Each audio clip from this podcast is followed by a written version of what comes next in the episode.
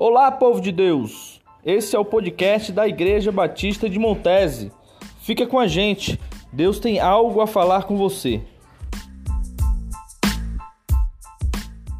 Saúdo, amada igreja, e a todos os irmãos que estão nesse momento nos assistindo, com a graça e a paz do nosso Senhor e Salvador Jesus Cristo. A mensagem dessa noite, irmãos, ela deve ser bem breve. E ela trata de uma das parábolas que estão no capítulo 13 do livro de Mateus. Chama-se a parábola da pérola. Nós vamos abrir nossas Bíblias no livro de Mateus, capítulo 13, e vamos ler dois versículos. Versículo 45 e o versículo 46.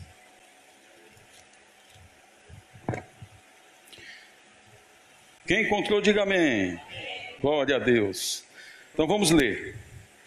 O reino dos céus é também semelhante a um que negocia e procura boas pérolas. E tendo achado uma pérola de grande valor, vende tudo o que possui e a compra. Amado Deus, querido Pai, nós queremos, Deus, nessa noite em que estamos mais uma vez reunidos na tua casa, te agradecer por essa oportunidade, Senhor, que o Senhor nos concede de podermos louvar, adorar, exaltar o teu santo nome.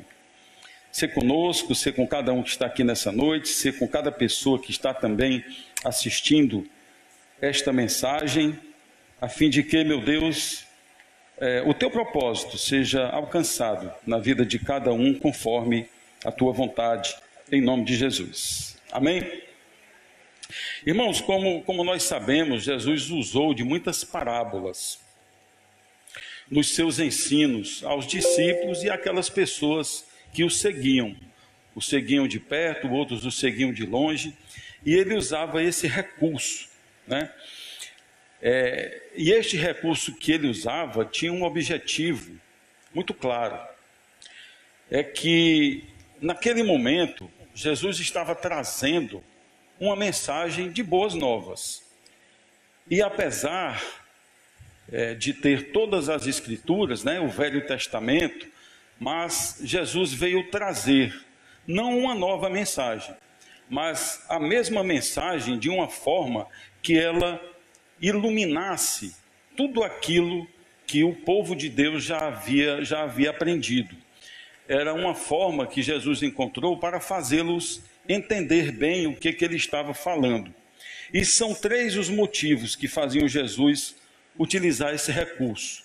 O primeiro motivo era de permitir o entendimento do Evangelho, pois a noção clara que nós temos hoje do reino dos céus não era uma realidade naquele tempo, porque o conhecimento é, que se tinha de Deus era exclusivo dos ensinos do Velho Testamento, o qual sim apontava em direção a Cristo, em direção ao Messias, em direção ao Redentor. Porém, não revelava o que nós temos acesso hoje. Tudo aquilo que nós temos conhecimento hoje. Aqueles irmãos, as, aqueles homens que, que buscavam conhecer, não tinham acesso porque não tinham a leitura, não, é? não, não estava ainda escrito o Novo Testamento.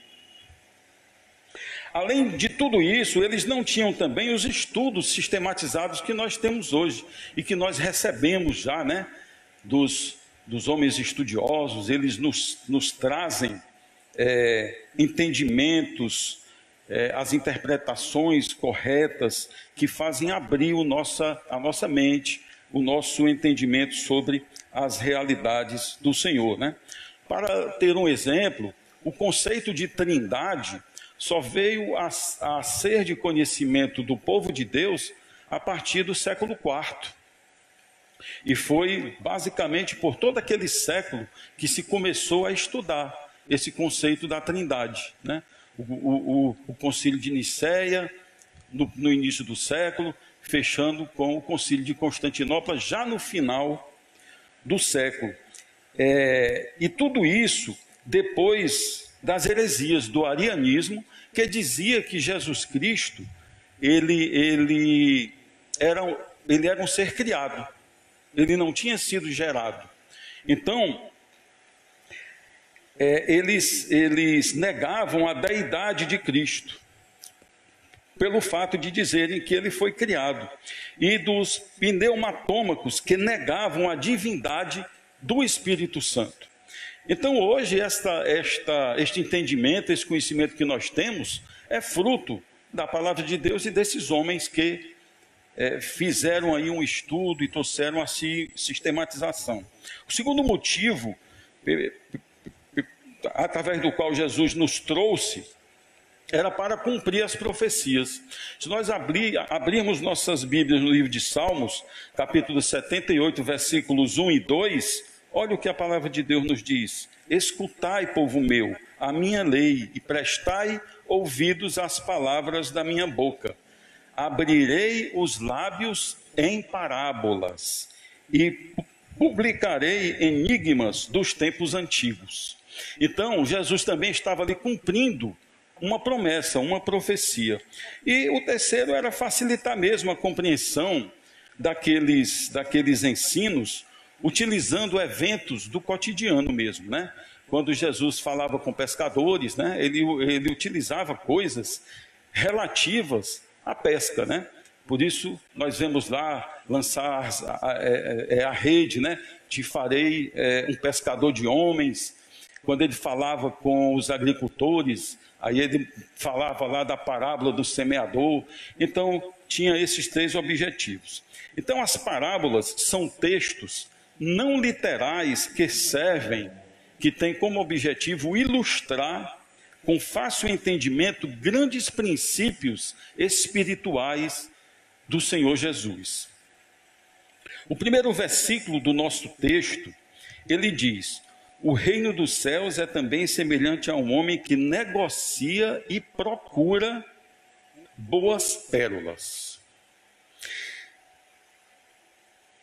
E este versículo, esta parábola, a, é, a partir deste versículo, fala de um homem que procurava boas pérolas. E diz que era um homem que era um bom negociante.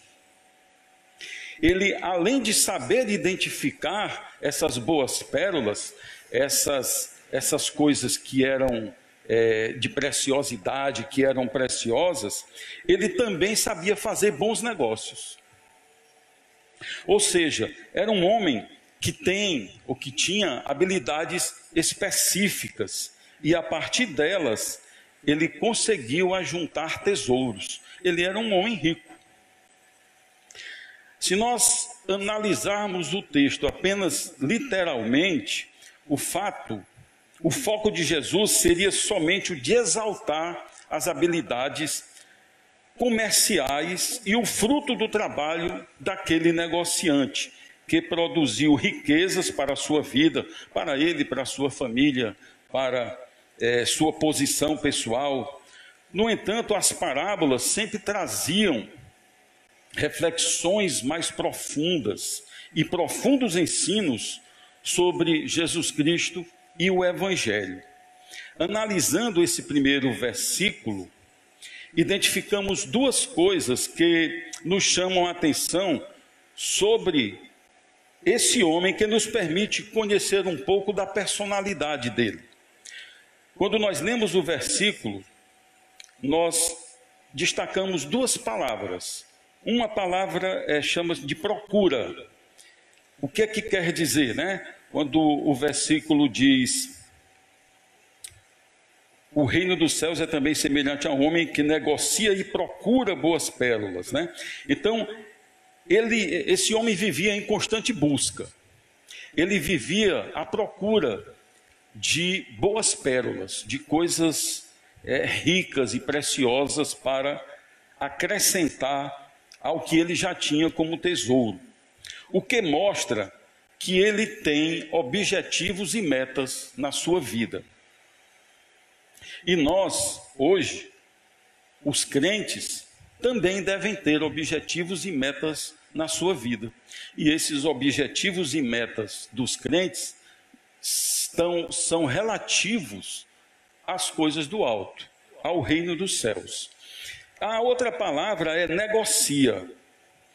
Aquele homem, ao, ao encontrar o que ele buscava, o que procurava, ele analisava, ele avaliava tudo para ver se ele estava disposto a pagar o preço.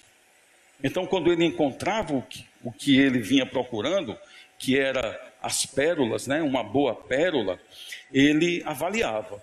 E aí ele dizia, vale a pena comprar. Ou ele dizia, não, ela é valiosa, mas não vale a pena não, eu vou deixar para outro e vou em busca de algo mais precioso. Então, nós vamos, vamos agora tra trazer à luz a, a metáfora do texto. O que que de fato Jesus estava querendo dizer. Se nós estivéssemos numa reunião social e eu pedisse para que cada pessoa manifestasse, citasse coisas importantes na sua vida, eu creio que muitas citações falariam de família, é, dos filhos, dos pais, do esposo, da esposa, falaria dos estudos, falaria do trabalho, porque era uma reunião social. Então estaríamos ali contemplando esse tipo de preciosidade, né? coisas importantes na vida daquela pessoa, daquilo que as pessoas consideram como tesouro, como valiosas. O que Jesus estava querendo naquele momento era, era que os, os ouvintes e os seus discípulos fizessem este exercício também. Sobre o que para eles era importante naquele momento. E a partir disso, compreender o que de fato tinha valor para eles.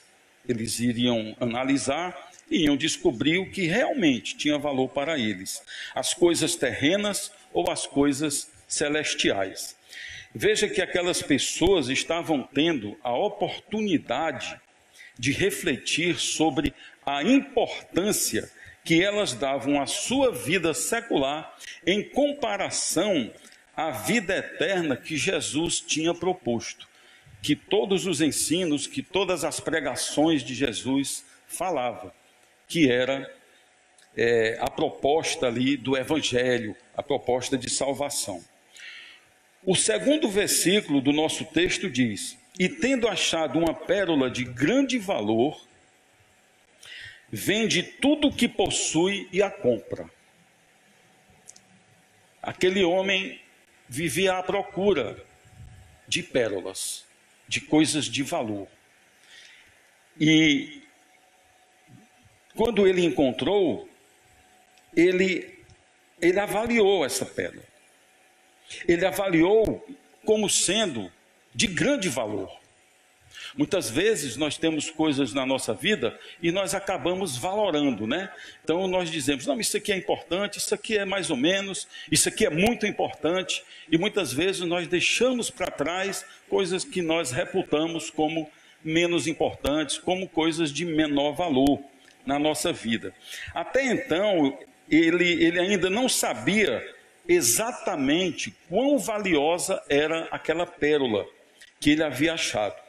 E o tesouro que ele possuía, ele descobriu que quando ele fez essa comparação entre esta pérola que ele encontrou e todo o tesouro que ele tinha e tudo que ele já tinha de valioso na vida dele, ele percebeu que era incompatível que aquela pérola e o tesouro que ele possuía eram incompatíveis, ou seja, não seria possível manter as duas coisas. E ele teria que tomar uma decisão. Ele teria que abdicar de um dos tesouros.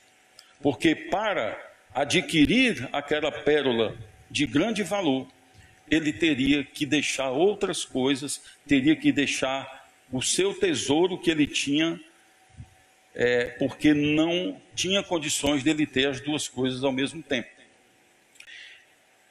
Então ele entendeu que aquela pérola era, era mais valiosa entre todas as pérolas que ele já havia encontrado durante toda a sua vida.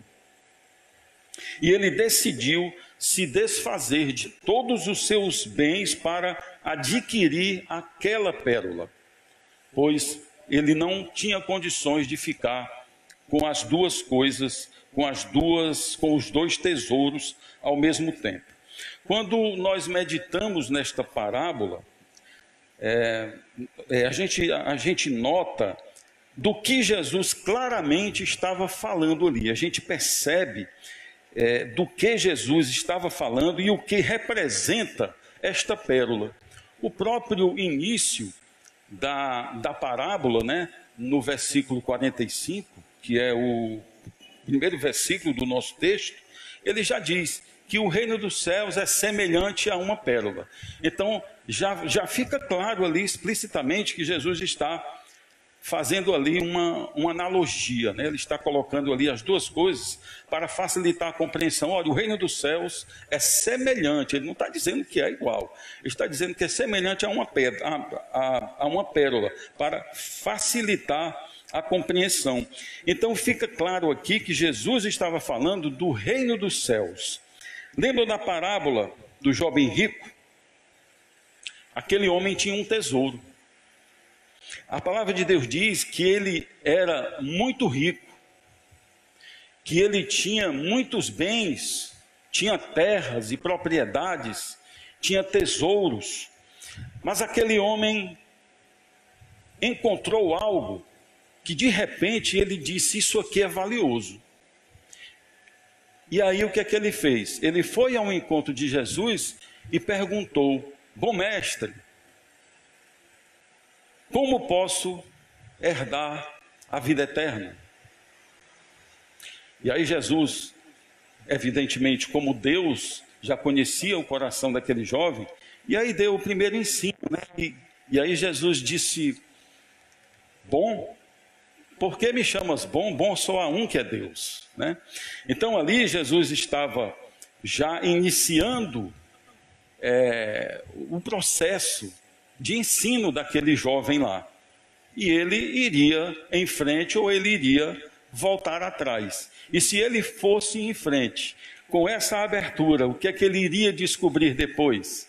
É que Jesus estava dizendo: bom só há um que é Deus, mas depois ele iria descobrir que Jesus era o próprio Deus. E aí o impacto seria grande, né? Puxa, que, que homem incrível, né? Ele poderia ali ter se exaltado, ah, eu sou bom, né? Mas não, ele disse: olha, bom só um que é Deus, mesmo ele sendo Deus. Então, Jesus disse: olha, você é, tem que tem que orar, você tem que que seguir os mandamentos, você tem que conhecer a lei. E aí Jesus enumerou ali uma série de coisas e aquele homem disse: Eu faço tudo isto. Tudo isto tenho feito durante toda a minha vida. E aí, na, na continuação da história, no, no Evangelho de Marcos, capítulo 10, versículos 21 e 22, Jesus responde depois desse diálogo todo. E Jesus, fitando-o, o amou e disse: Só uma coisa te falta. Vai, vende tudo que tens e dá aos pobres, e terás um tesouro no céu. Então vem e segue-me. Ele, porém, o jovem, contrariado com esta palavra, retirou-se triste porque era dono de muitas propriedades. Jesus sabia exatamente o que ocupava o coração daquele homem. Sabia que havia um tesouro que era muito valoroso para ele. O homem revelou que desejava a vida eterna, mas Jesus o pôs à prova, com o objetivo de descobrir qual tesouro era mais valioso para ele: os seus bens, a sua vida secular ou a vida eterna. E nós sabemos qual foi a escolha daquele homem. Escute isso: quando o reino dos céus de fato é o tesouro mais valioso para nós, quando a pérola da vida eterna tem maior valor que todas as outras que nós ajuntamos durante a nossa vida, nós abdicamos de tudo e entregamos tudo em troca desta pérola, que é mais preciosa do que toda a riqueza do mundo. Não é assim? Não foi assim que nós todos fizemos? E aí alguém pode dizer, mas, irmão Ricardo, eu nem era rico, quer dizer, eu não tive que deixar tesouro nenhum. Você que pensa, porque Jesus aqui também não estava falando de riqueza material. Isto, estas duas situações, tanto a parábola da pérola como a do jovem rico, são parábolas. Então, é, é, não são literais é apenas uma forma de nos fazer compreender. Ora, se nós tivermos riquezas, coisas de valor, nós não temos dificuldade de nos apartar delas. Então, o que, o que, o que Jesus de fato está dizendo é que tem algo, quando nós aceitamos a Cristo, quando nós caminhamos em direção ao Senhor Jesus, ao alvo, nós temos que deixar muitas coisas para trás, às vezes até familiares, amigos, coisas que eram valorosas e preciosas para a nossa vida. A palavra de Deus nos ensina e o Espírito Santo nos convence que as riquezas do mundo são temporais mas o tesouro no céu é eterno. Isso nos parece tão óbvio, né? A gente diz assim, mas é, mas é claro que te, é muito melhor a coisa que é eterna, né? Mas é óbvio apenas para nós, meus irmãos esta obviedade, esta coisa que é tão clara na nossa mente, no nosso coração, é porque nós temos o Espírito Santo habitando em nós. Porque aquele que não tem, ele não consegue compreender isso. Quando ele faz essa comparação, ele não consegue enxergar as coisas do alto, ele não consegue enxergar as coisas do porvir, ele não consegue enxergar as coisas eternas. Ele enxerga única e exclusivamente as coisas terrenas. Jesus Cristo nos ensina a buscar o verdadeiro tesouro, aquele que é eterno.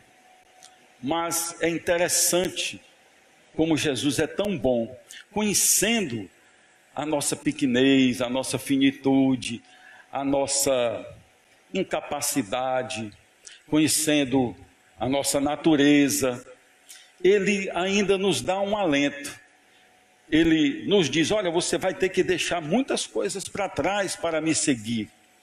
Mas, conhecendo a nós, sabendo da, da nossa pequenez, ele nos dá um alento quanto à nossa vida terrena. Em Mateus capítulo 6 e 33, olha o que é que Jesus Cristo diz: Buscai, pois, em primeiro lugar o seu reino e a sua justiça, e todas estas coisas vos serão acrescentadas. Não tem mais. Pode fazer a escolha. Esta é a pérola preciosa. E eu te garanto que você não vai sentir falta de nada que você deixou para trás. Porque todas estas coisas eu vos acrescentarei, se buscares primeiro o meu reino. Logo depois de ensinar os discípulos como orar, lá na oração do Pai Nosso, né? Jesus disse a eles no Evangelho de Mateus, capítulo 6, versículos 19 ao 20. Como é que Jesus diz, ó? Não acumuleis para vós outros tesouros sobre a terra, onde a traça e a ferrugem e a ferrugem corrói, e onde ladrões escavam e roubam. Mas ajuntai para vós outros tesouros no céu, onde a traça nem a ferrugem corrói e onde ladrões não escavam nem roubam. A vida eterna ninguém tira de você. Ninguém. E Jesus Cristo confirmou isso. Lá no, lá no livro de João, capítulo 10, Jesus disse: Aquele que o Pai me entregou, ninguém arrebatará da minha mão. O apóstolo Paulo, na carta aos Filipenses, é, capítulo número 3, versos de 7 a 8, olha o que nos diz a palavra de Deus. Mas o que para mim era lucro, isto considerei perda por causa de Cristo.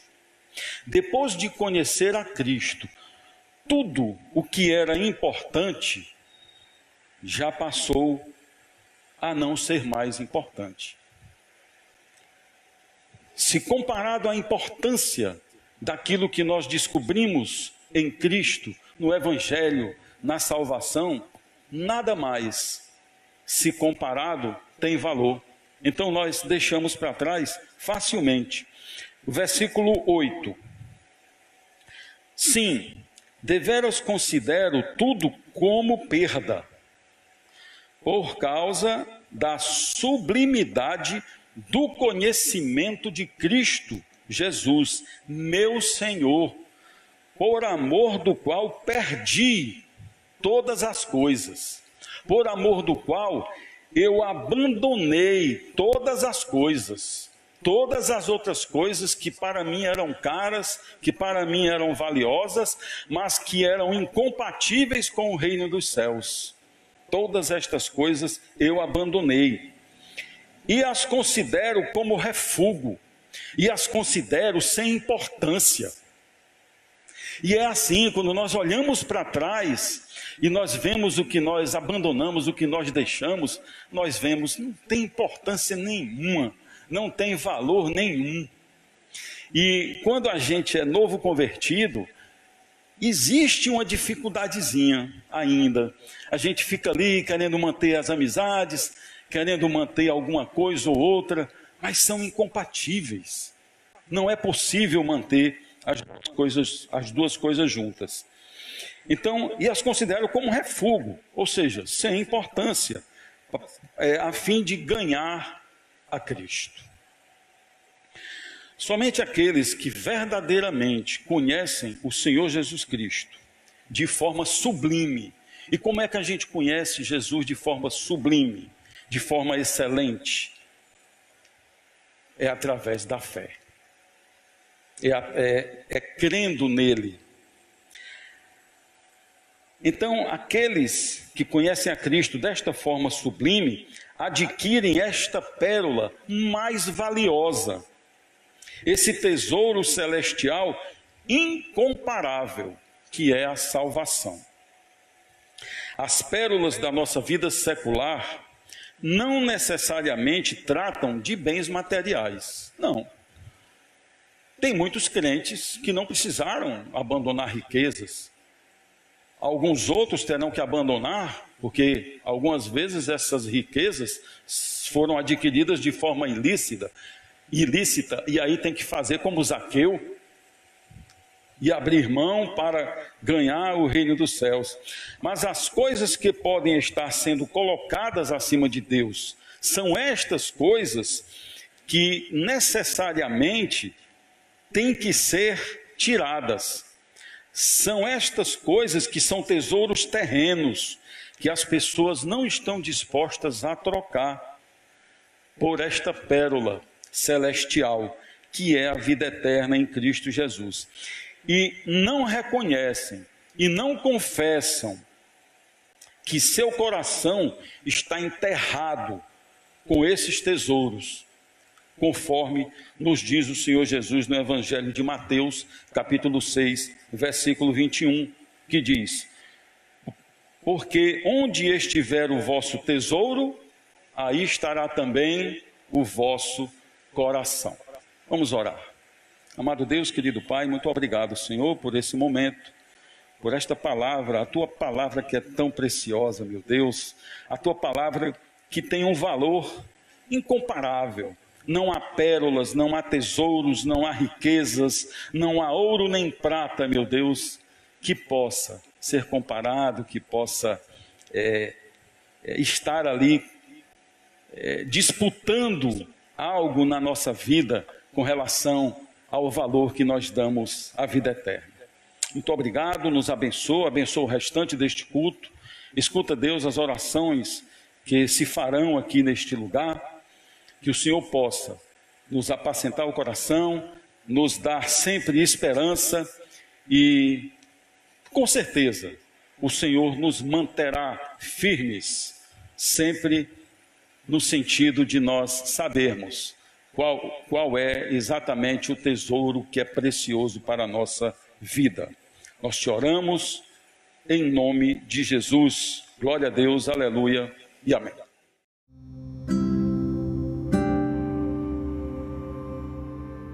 Que o amor de Deus Pai, Deus Todo-Poderoso, que a graça salvadora de nosso Senhor Jesus Cristo, a comunhão e as consolações do seu Santo Espírito seja com todo o povo de Deus, reunidos aqui em Montese e em toda a face da terra, desde agora e para todo sempre. Amém.